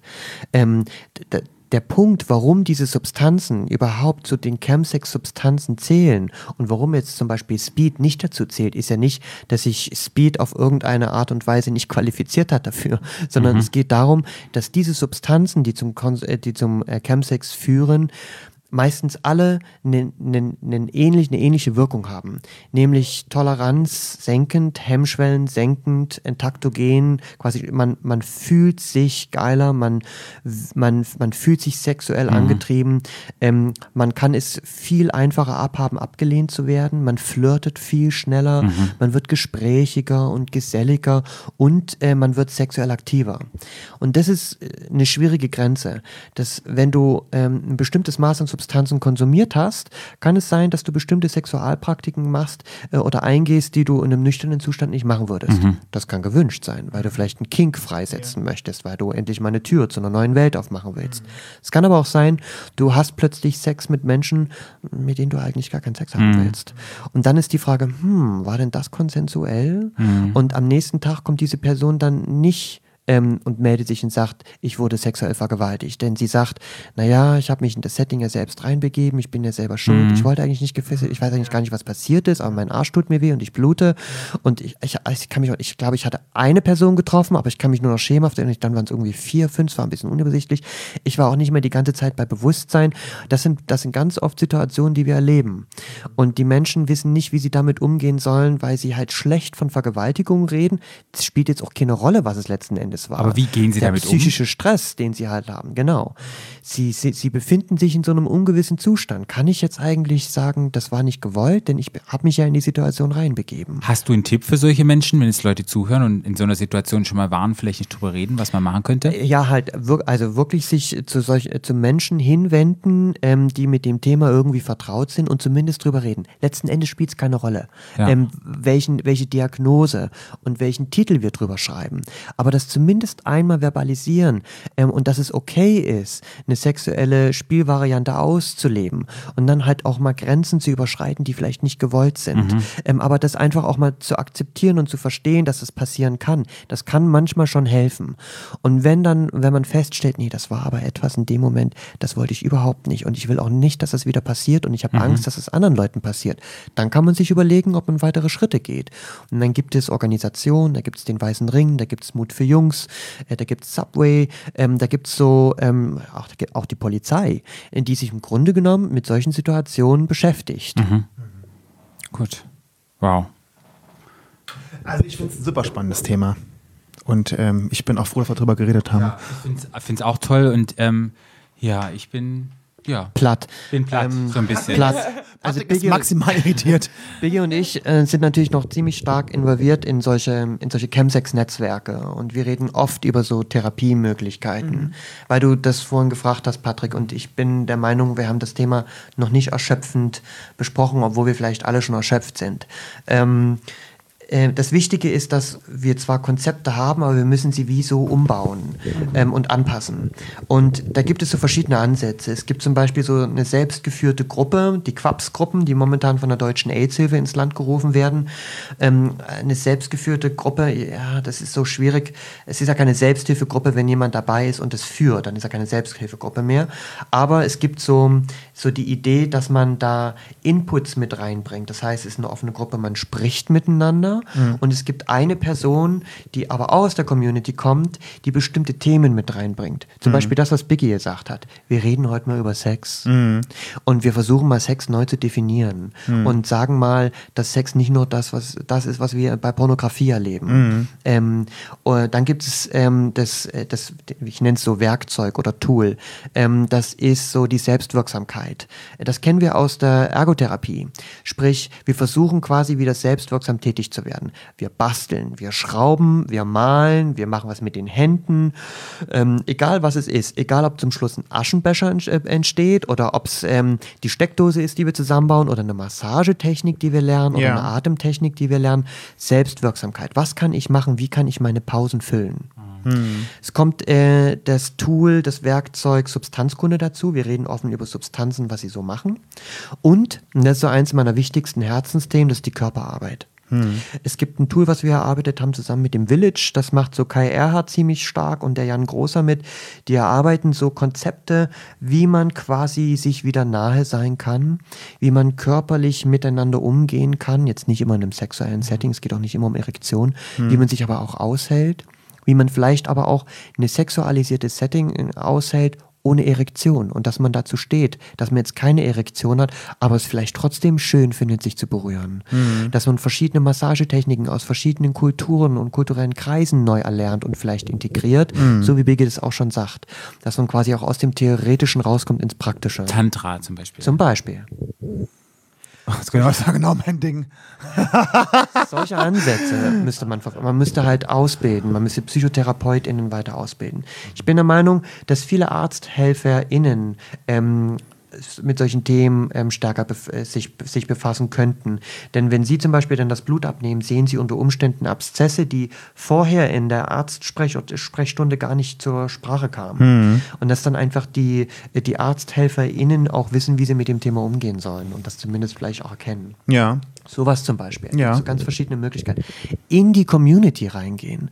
Sprich, es gibt so den Ansatz, dass man Abende gestaltet, in so zum Beispiel Bars und Clubs, offene Spieleabende, ähm, wo man sich trifft und quasi einfach mh, sich neu kennenlernt, neue Charakter entwickelt. So.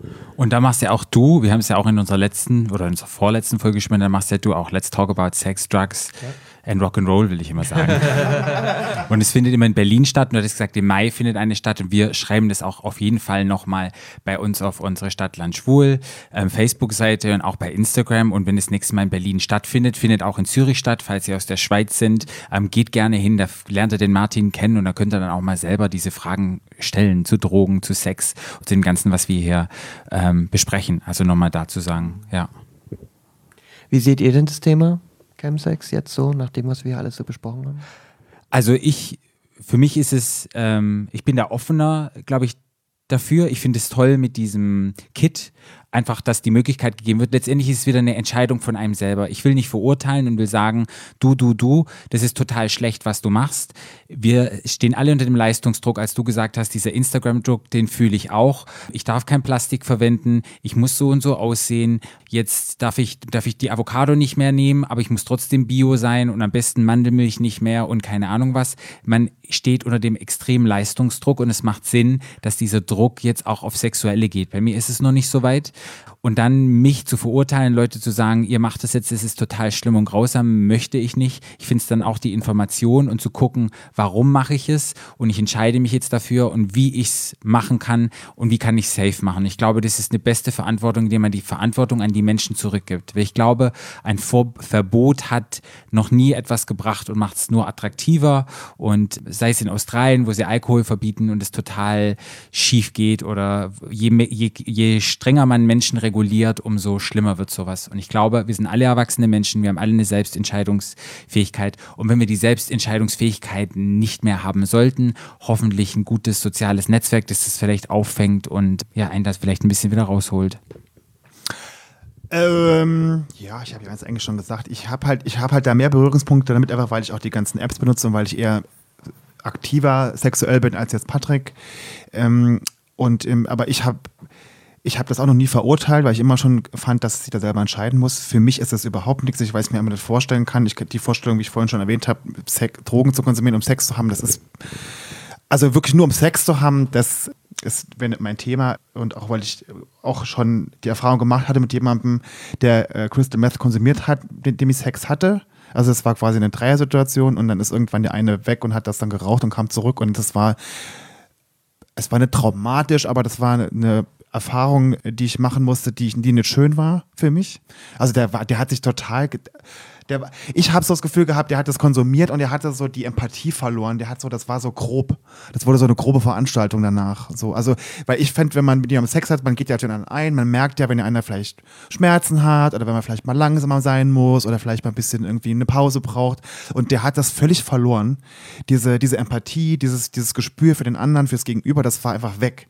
Und das fand ich furchtbar. Das war so eine, das war einfach nicht schön und nicht, für mich nicht erstrebenswert nochmal zu haben. Und das war so, habe ich gedacht, so, okay, das habe ich einmal erlebt. Also Das ist okay, aber das brauche ich, sowas brauche ich nicht und so. Und deshalb, ja. Aber ich, ich finde es super interessant und ich finde es ähm, wichtig, dass man aufklärt und dass die Leute Bescheid wissen darüber und ähm, ja. Ihr nochmal was, äh, wieder nochmal ein Wunsch, was Abschied, was ihr noch so mitgeben könntet an die Leute, die jetzt vielleicht die Folge gehört haben? Habt ihr noch so eine Letztes Wort. letztes Wort? Sowas wie öffnet die Herzen, Herz die Öffnung. Hey, ich finde es natürlich total spannend, seine eigene Sexualität und sexuelle Kultur neu zu entdecken. Und ich finde es total erstrebenswert, ähm, seine eigene sexuelle Identität ähm, herauszufinden und spielerisch damit umzugehen. Ähm, und da auch wirklich ähm, ganz weit aufzumachen und sich zu überlegen, was ist denn das alles, was bedeutet denn das für mich, ähm, was, ist denn, was ist denn mein Verschmelzungswunsch, wo geht denn der so hin, ähm, wie erlebe ich denn das, das dem nachzugehen, finde ich natürlich mega erstrebenswert, solange es natürlich konsensuell ist. Ähm, Ja, geht mir eigentlich gleich. Also ich hätte es gar nicht schöner sagen können, lieber Martin. ähm, ja, ähm, also mir geht es sicherlich auch darum, Sex soll Spaß machen und möglichst langfristig und auch in die eigene Sexualität zu investieren, was natürlich leichter ist, Substanzen zu nehmen, die frei verfügbar sind, fast frei verfügbar, äh, schnell verfügbar und so Ekstase erleben kann. Ich finde, es, in, ähm, es lohnt sich in seine Sexualität zu investieren und nicht in die kurzen Kicks, sondern längerfristig, weil was ich in der Sexologie gelernt habe, gerade bei euch Männern, ähm, was der Herr gab, das nimmt er auch wieder. Und bei euch, irgend ab einem Alter, wenn man da nicht investiert hat, dann ist es plötzlich schwierig. Ja. Also investiert schön und habt Spaß. Ja. Das ist doch echt ein wunder, wunderschöner Ab ein Abschied zu diesem Podcast. Und ich kann nochmal von ganzem, ganzem Herzen nochmal vielen Dank sagen an dich, liebe Biggie, und auch an dich, lieber Martin. Danke und euch. vielen Dank, dass ihr Gäste bei uns seid und uns informiert und auch unsere Hörer informiert. Und ihr könnt, na klar, uns folgen at Stadtland Schwul, ihr könnt mir folgen at Paarout und ihr könnt Flo folgen at FKFBRLN. Bei Instagram, wenn ihr noch Fragen habt zu den Themen, wir leiten auch gerne E-Mails weiter an die Biggie oder an den Martin, wenn ihr da euch sicher fühlt. Wir sind da gerne für euch da. Wenn ihr in einer Situation seid, wo ihr Probleme habt und da raus möchtet, da hat Martin auch schon genannt, ein paar Organisationen, die euch helfen und wir werden die auch nochmal in der Beschreibung der Episode verlinken, sodass ihr da auf jeden Fall einen Link findet. Und ich glaube, jetzt sagen wir Tschüss aus der Schweiz und nochmal vielen, vielen Dank. Yo, Biggie, das hat mir so viel Freude gemacht mit dir. Vielen Dank. Hey, mir mit euch drei auch. Wahnsinn. Ah, danke schön. Danke euch. Tschüss. Der Podcast. Stadtland. Stadtland.